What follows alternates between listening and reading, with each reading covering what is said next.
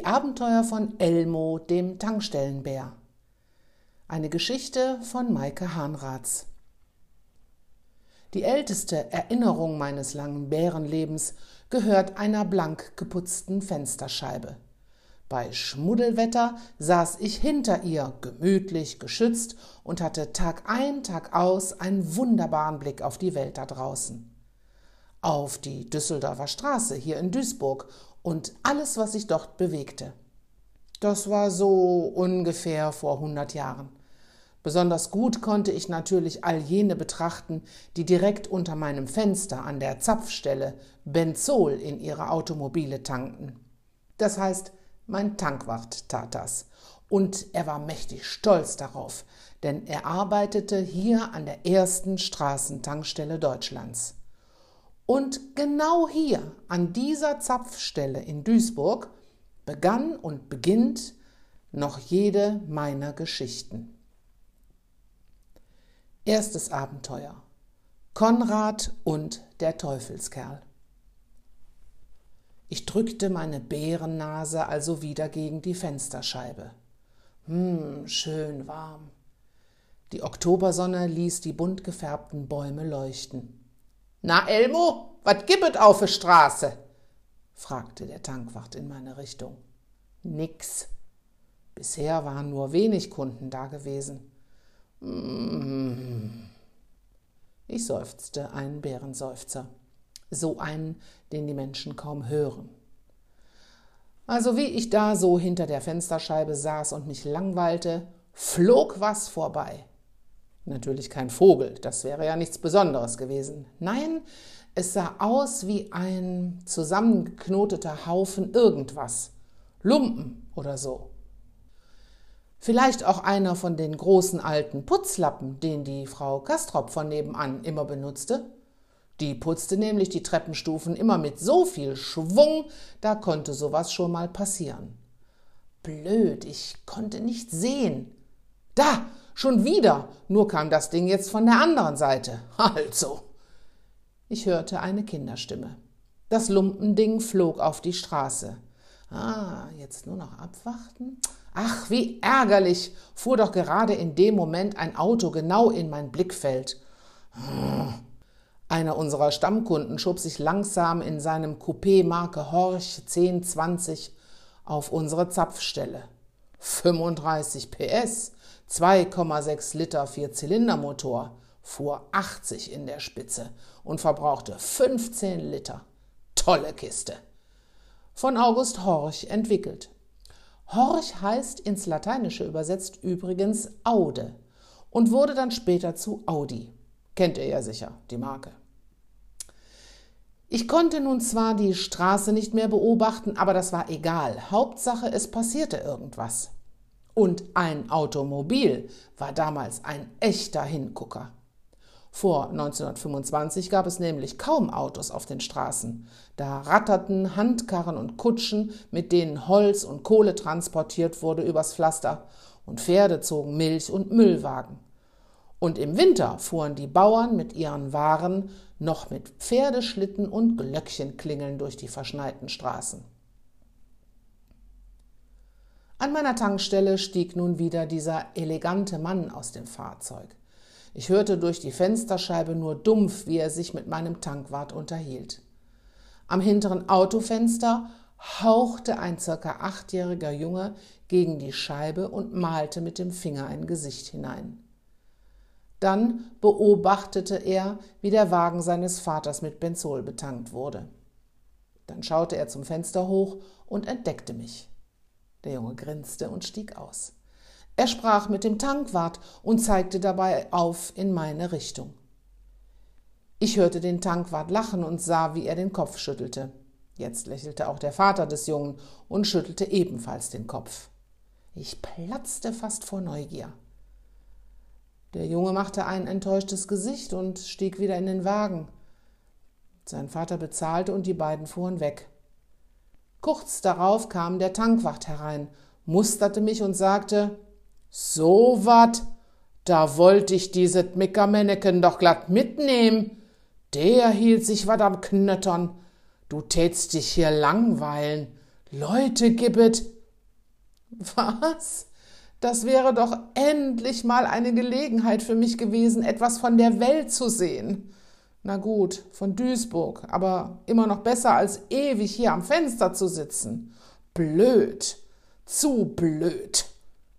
Peng! Diesmal knallte der Lumpenhaufen genau gegen das Fenster, gegen mein Bärengesicht sozusagen. Glücklicherweise war die Scheibe heil geblieben. Mein Tankwart sah allerdings nicht so glücklich aus.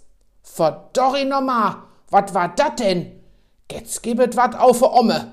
Den Möppes pölt hier rum und macht mich dat Fenster kaputt. Aber den Stinkadorus kauf ich mich. Na, Jetzt kam endlich Leben in die Bude. Ich sah einen kleinen, dünnen Jungen, circa vier, fünf Jahre alt, der sich wohl aus Lumpen einen Ball zusammengebunden hatte, mit diesem nun aber über die Straße davonflitzte und sich dabei ängstlich nach meinem Tankwart umsah. Der kam schreiend und faustschüttelnd aus dem Haus gerannt. Aber der Kleine war natürlich viel schneller, bog um die Ecke und ward nicht mehr gesehen. Mein Tankwart kam schnaufend zurück. Mehr geschah an diesem Tag leider nicht, aber ich muss das erzählen, damit ihr schon mal den Jungen aus dem Auto und den mit dem Lumpenball kennt. Denn zwei Tage später begann mein erstes Auswärtsabenteuer. Da saß ich nämlich immer noch hinter meiner Fensterscheibe und fragte mich, warum ich so ein Bärenleben führen musste, als wieder der Horch 10 M20 vorfuhr. Diesmal sprang der Junge direkt aus dem Auto, redete schnell und gestikulierend auf meinen Tankwart ein und zeigte dabei immer wieder auf mich.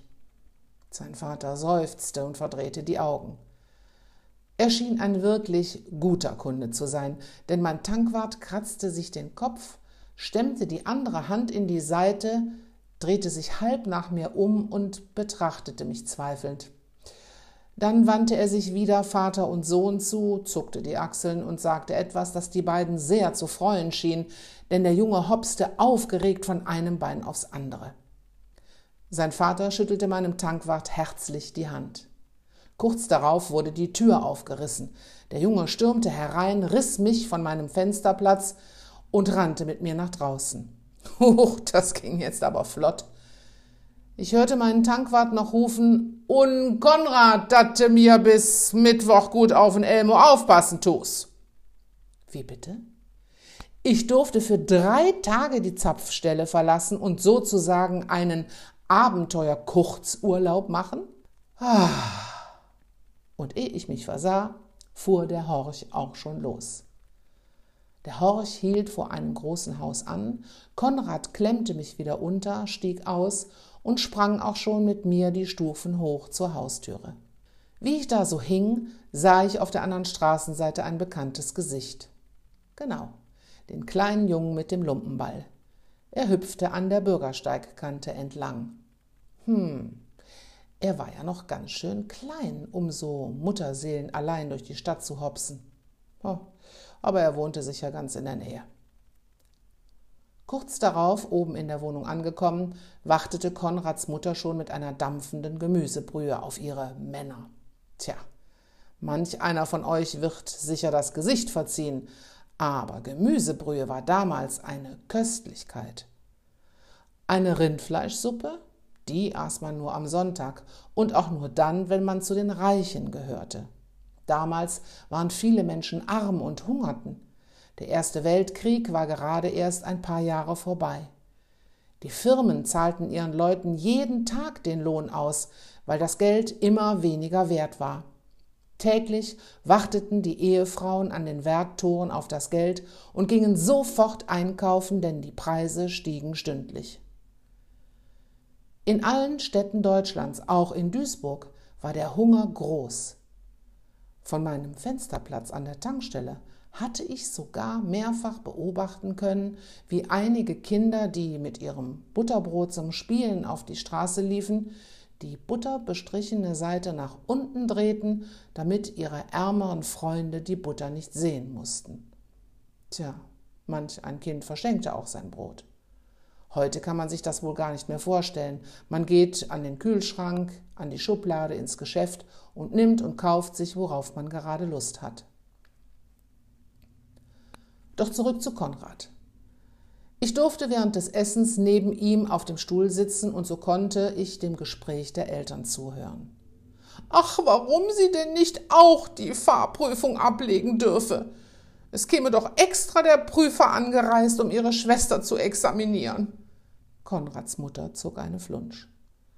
Doch Konrads Vater fragte, ob sie denn fähig sei, um mehrere Ecken zu steuern, ob sie eine Zündkerze auswechseln oder ein neues Rad montieren könne. Da brach die Mutter in Tränen aus und schluchzte, das sei wieder mal typisch, dass man einer Frau so gar nichts zutrauen würde. Damals war eine Frau mit Fahrerlaubnis eine echte Ausnahme. Dem Konrad war die Szene wohl peinlich, denn er trug mich aus dem Zimmer und setzte mich ans Fußende seines Bettes. Als es dunkel wurde, kam er in seinem Nachtpölter zurück. So nannte seine Mutter den Schlafanzug, packte mich und krabbelte mit mir unter die Decke.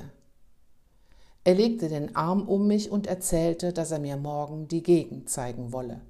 Sein Vater würde in der Mittagszeit ein Schläfchen halten und seine Mutter sei bei ihrer Schwester, da könne er sich problemlos und unbemerkt davonstehlen. Konrad gähnte, rieb mit seinem Zeigefinger gleichmäßig über mein rechtes Ohr und schlief dabei ein. So wie ich übrigens auch. Am nächsten Tag war es dann endlich soweit. Nachdem die Wanduhr im Flur eins geschlagen hatte, klemmte sich Konrad mich unter den linken Arm, schlich aus der Wohnung und hastete die Treppenstufen hinab. Unten schloss er leise die schwere Haustür hinter sich, lehnte sich an die Wand und atmete erleichtert aus. Geschafft und entkommen. Auf dem Weg durch die Stadt beobachteten wir an einer Ecke, wie ein Lumpensammler, der auf seinem Handkarren abgetragene alte Kleidung gestapelt hatte, mit einigen Frauen und Kindern um einen Korb herumstand. Konrad drückte sich ganz nach vorne durch. In dem Korb lag billiges Spielzeug, das der Lumpensammler, der Lumpenschaluppi genannt wurde, als Gegenwert für die Kleiderlumpen anbot. Die Kinder feilschten um Pusterohre, um an Gummifäden hüpfende Bällchen und Luftballons in verschiedenen Farben. Ein Junge, er mag acht, neun Jahre gezählt haben, war besonders frech. Er drückte dem Lumpen Schaluppi zwei alte, löchrige Socken in die Finger und wollte sich dafür vier Pusterohre und drei Hüpfbälle aus dem Korb nehmen. Das war eindeutig zu viel. Meinetwegen nimmst du dich zwei Bälleken, aber mehr gibt nicht. Lumpen Schaluppi war sauer. Aber das schien den Jungen nicht im geringsten zu beeindrucken. Von so einem aseligen Schaluppi wie dich würd ich noch nicht mal ein Bälleken nehmen. Der Lumpensammler packte den dreisten Kerl am Kragen und knurrte, Gleich kriegst du eine geballert, dann hast du ein Fletschauge. Der Rüpel machte sich los und lief weg. Dabei drehte er sich natürlich nochmal um und streckte dem Lumpensammler die Zunge heraus. Konrad flüsterte mir zu, er würde diesen unverschämten Kerl kennen. Sein Name sei Drüppel, Werner Drüppel. Er sei in seiner Klasse und ein echt gemeiner Kerl. Während wir um den Sportplatz schlenderten, fuhr Konrad fort, der Drüppel sei der Bandenführer der sogenannten Schwatten-Aulken. Ich muss komisch geguckt haben, denn Konrad erklärte mir den Bandennamen so.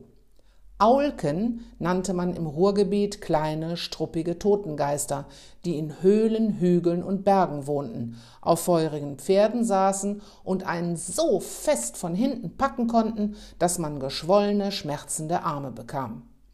Na, das schien mir ja eine nette Bande zu sein, wenn sie sich so einen gruseligen Namen gab. Konrad mutmaßte, dass das Schwatt in dem Namen nur etwas mit dem Dreck zu tun haben könne, der sich bei den Bandenmitgliedern unter den Nägeln, in den Ohren und an den Füßen festgesetzt hatte. Konrad blieb abrupt stehen und meinte leise, wenn man vom Teufel spricht, und machte eine Kopfbewegung nach rechts. Ich folgte der Bewegung und sah am Rande des Sportplatzes fünf Jungen zusammenstehen. Werner Drüppel natürlich in der Mitte.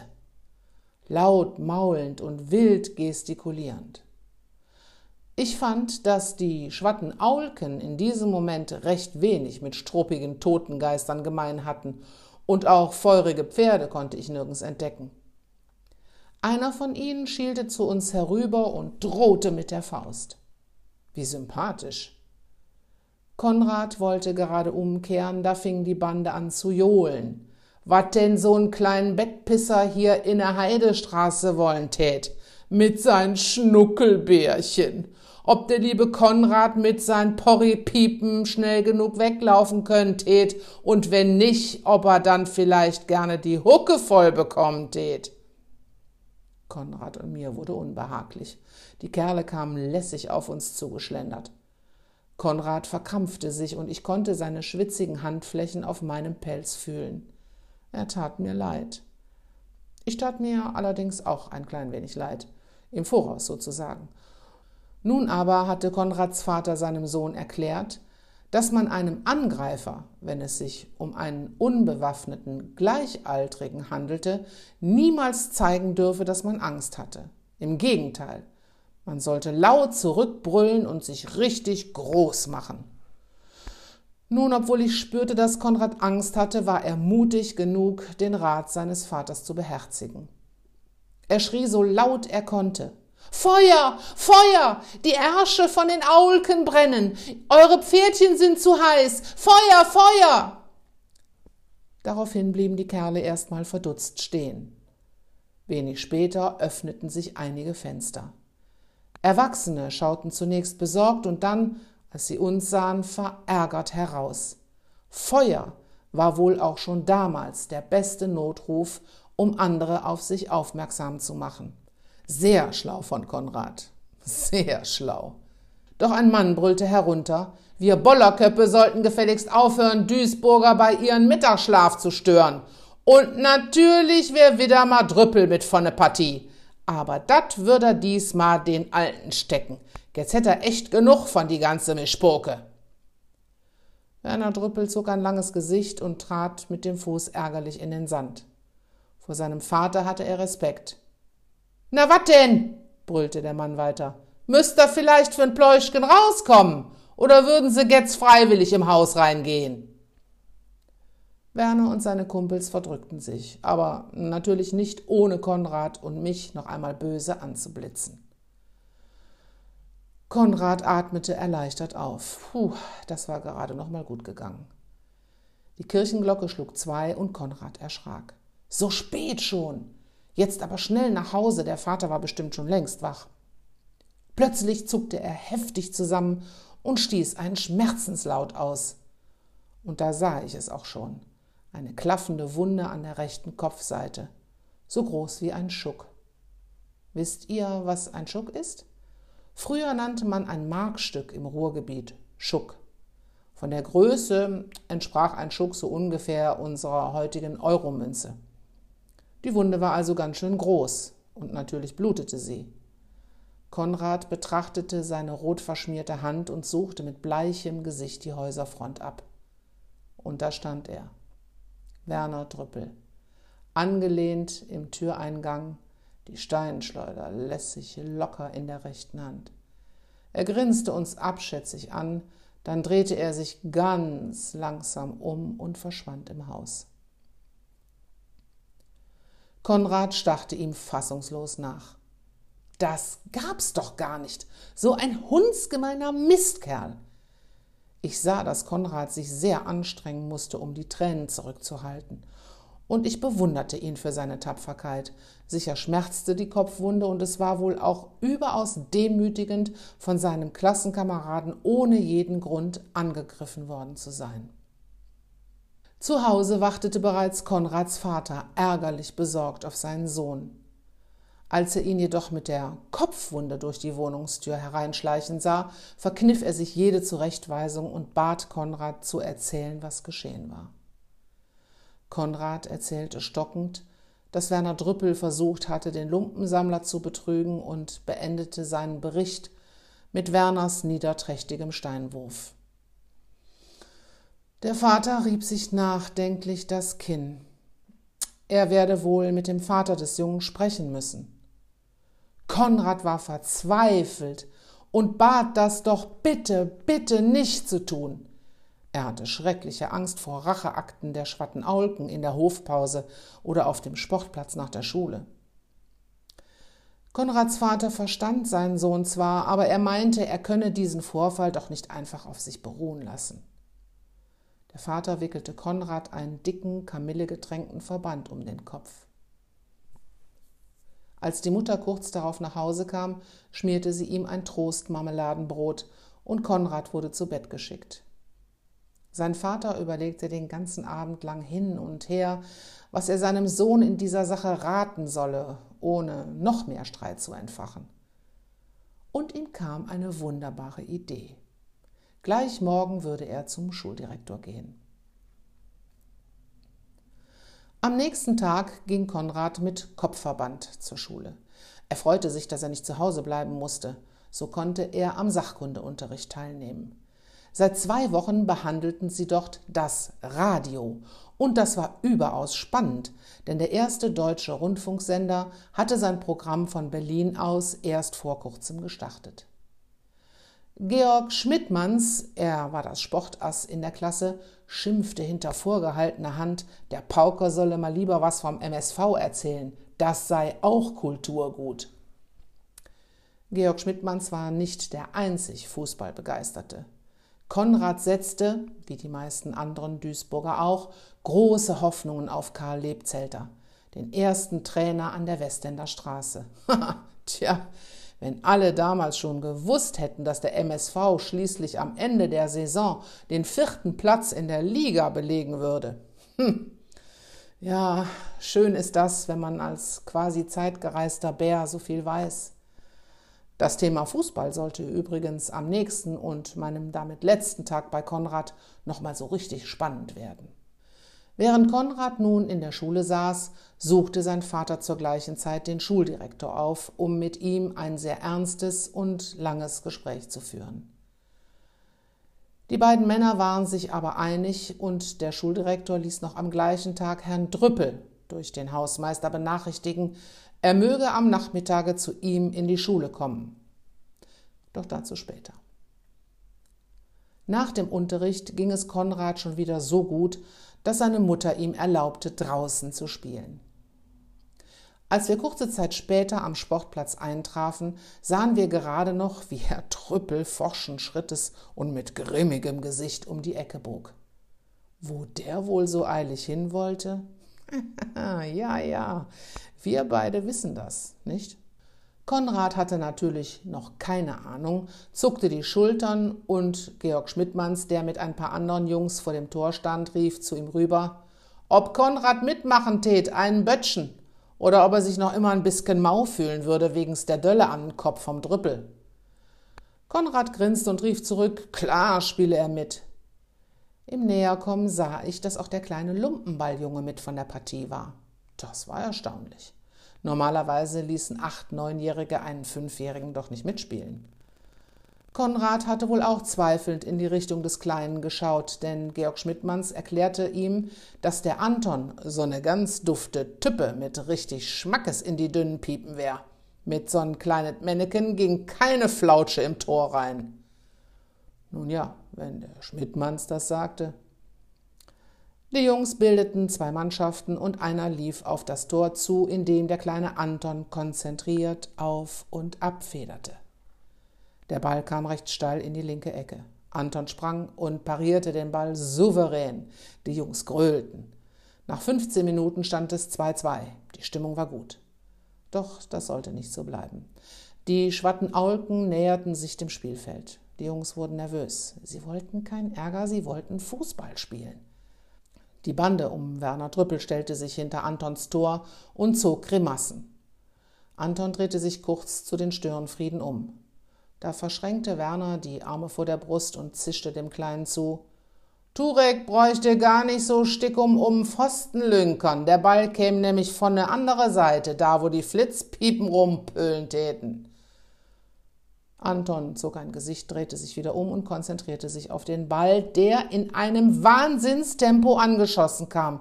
Georg Schmidtmanns konnte einfach richtig ballern. Anton machte einen kleinen, eleganten Schulterrückzieher, so dass der Ball knapp an ihm vorbeisauste. Werner Drüppel voll in den Magen. Der klappte wie ein Taschenmesser zusammen, fiel hin, hielt sich den Bauch und stöhnte. Auf dem Sportplatz war es totenstill. Anton drehte sich zu Drüppel um und versteckte ganz schnell sein Grinsen hinter einer gespielten Maske des Bedauerns. Die Schwattenaulken versuchten, ihren Bandenführer aufzurichten. Dabei wurde diesem so schlecht, dass er sich an Ort und Stelle übergab. Das war peinlich. Das schadete dem Ansehen. Einem gefürchteten Tunichtgut wurde niemals schlecht. Und übergeben? Ha, übergeben. Und das auch noch vor gegnerischem Publikum. Das war geradezu undenkbar. Oh, weia. Das war hart für Werner Drüppel. Eingehakt zwischen seine Kumpels schleppte er sich vom Platz. Was er denn auch hinter Tor verloren hätte, der Dussel, rief Georg Schmidtmanns hinterher. Und leiser zu Anton, er wär ein Teufelskerl. Und ein anderer Spieler rief, Anton wär ein echter Fußballgott. Um es nun für Werner Drüppel noch schlimmer zu machen, bog in diesem Moment sein Vater mit hochrotem Gesicht um die Ecke und steuerte direkt auf seinen Sohn zu. Selbst aus der Entfernung konnte jeder sehen, dass Drüppel Senior eine Stinkwut hatte. Er packte seinen Sohn am Arm, riss ihn hoch, verpasste ihm eine schallende Ohrfeige und schleifte ihn hinter sich ins Haus. Ohne ihren Anführer standen die Schwattenaulken recht verunsichert und traurig am Rande des Platzes. Georg Schmidtmanns rief dem Grüppchen zu, sie sollten nicht so blöd in der Gegend rumstehen, sondern lieber mitspielen, wenn sie es denn überhaupt könnten. Das ließen sich die Schwattenaulken natürlich nicht zweimal sagen, rannten auf den Platz und schon ging die schönste Bolzerei los. Nach zwei Stunden Fußball waren alle erledigt, aber der Nachmittag war einfach toll gewesen. Möglicherweise hatten die Schwattenaulken endlich begriffen, dass gemeinsam etwas zu unternehmen mehr Spaß machte als gegeneinander. Auf jeden Fall war Anton Turek der Star des Tages. Kleiner Mann ganz groß. Wenn damals auch nur einer geahnt hätte, dass aus dem kleinen Anton Turek mit dem Lumpenball der Star der Fußball-WM 1954 in Bern werden würde. Und das Beste, Herbert Zimmermann sollte in der ebenso unvergesslichen Hörfunkreportage genau die gleichen Worte benutzen wie Georg Schmidtmanns und sein Kumpel an diesem Nachmittag. Turek, du bist ein Teufelskerl! Turek, du bist ein Fußballgott! Aber es kam noch besser. Am nächsten Tag, meinem letzten bei Konrad, lud uns sein Vater ein, mit ihm eine kleine Spritztour zu machen. Konrad wunderte sich, denn das kam eigentlich nie vor, dass sein Vater mitten in der Woche zu Hause war und mit ihm etwas unternehmen wollte. Neugierig saßen wir hinten im Wagen. Wieder betrachteten wir durch das Fenster die Straßen und Häuser der Stadt, bis wir in die Niederstraße einbogen. Was wollte Konrads Vater hier mit uns? Auch Konrad schaute sich sichtlich irritiert um. Da erblickte er vor einem Haus ein Mitglied der Schwattenaulken. Konrads Vater machte die Tür auf und rief Wenn er der Ernst Gruben sei, soll er kommen und einsteigen. Dann wandte er sich um und sagte leise zu Konrad, dass Ernst hier im Waisenhaus lebe und wir ihn zu einem besonderen Ereignis abholen würden. Weitere Erklärungen gab es nicht. Das war alles sehr merkwürdig. Ernst Gruben stieg schüchtern ein, von gefährlich und mutig keine Spur mehr. Er grüßte leise und starrte sofort aus dem Fenster. Sicher hatte er noch niemals in einem Automobil gesessen äh, wenn überhaupt, dann war er vielleicht einmal mit der Straßenbahn gefahren. Weiter ging es nun quer durch die Stadt, ha, sogar an meiner Zapfstelle und meinem Tankwart vorbei, bis zum Sportplatz. Bei jedem Halt hatten wir ein Mitglied der Schwatten Aulken in den Wagen geladen. Als wir alle ausstiegen, sahen wir Herrn Drüppel mit Werner schon auf dem Platz stehen. Konrad wollte seinen Augen nicht trauen. Auch der Herr Schuldirektor und der Sportlehrer standen da. Und Georg Schmidtmanns und der kleine Anton Turek. Was war hier los? Konrads Vater schüttelte den anderen Männern die Hand und bat den Schuldirektor, die Jungen aufzuklären. Dieser räusperte sich und sagte, dass er unter gar keinen Umständen dulden könne, dass sich an seiner Schule Banden herausbildeten, die andere bedrängten und ärgerten. Sein erzieherisches Ziel, und damit spräche er sicher auch im Sinne der hier anwesenden Väter, sei, dass sich die jungen Menschen verstünden und in sportlicher Eintracht zu wertvollen Erwachsenen würden. Er räusperte sich wieder. Und deswegen sei für heute Nachmittag eine außerschulische Leibesertüchtigung vorgesehen, bei der zwei Mannschaften mit Unterstützung anderer guter Jungsportler, dabei fiel sein Blick wohlwollend auf Anton Turek, zum Zwecke der guten Gemeinschaft mal so richtig einen bolzen sollten. er räusperte sich wieder. Auf den Gesichtern der Jungen sah man erleichtertes Grinsen. Jetzt mischte sich Herr Drüppel ein. Äh, sein Sohn, der Wenne, hätt sich nun nicht grad mit Ruhm bekleckert und weil dat besser wär, wenn er mal wat Vernünftiges in die Gruppe lernen müsste, wär der nu als Schiri auf'm Platz. Wenne sollte nu mal bei die anderen beigehen und dat er ihm kein Dummzeugs macht. Sonst. Und dabei deutete er mit der Hand eine Ohrfeige an. Konrads Vater meinte schnell, zum Äußersten würde es sicher nicht kommen müssen, dies sei schließlich ein Freundschaftsspiel. Anpfiff und los ging's. Das Spiel will ich weiter gar nicht beschreiben. Nur so viel. Nach anfänglichen Schwierigkeiten machte Werner Drüppel seine Sache als Schiedsrichter wirklich gut. Er strengte sich an und pfiff gerecht, was seinen Vater stolz machte, den Schuldirektor bestätigte und uns alle freute. Das Spiel wurde mit 4 zu 3 abgepfiffen und als Lohn für die faire Partie wurden beide Mannschaften auf Limonade und Lakritze eingeladen. Ich weiß es zwar nicht genau, aber ich glaube, die Sache mit den Schwattenaulken wurde an diesem Nachmittag begraben und die Jungs verstanden sich nach dem Spiel besser denn je. Auf dem Heimweg wurden nicht nur die Spiele abgesetzt, sondern auch ich. Und obwohl mir das irgendwie schwer fiel, wurde mir doch warm ums Bärenherz, als mein Tankwart mich glücklich anstrahlte und liebevoll hinter das Tankstellenfenster setzte.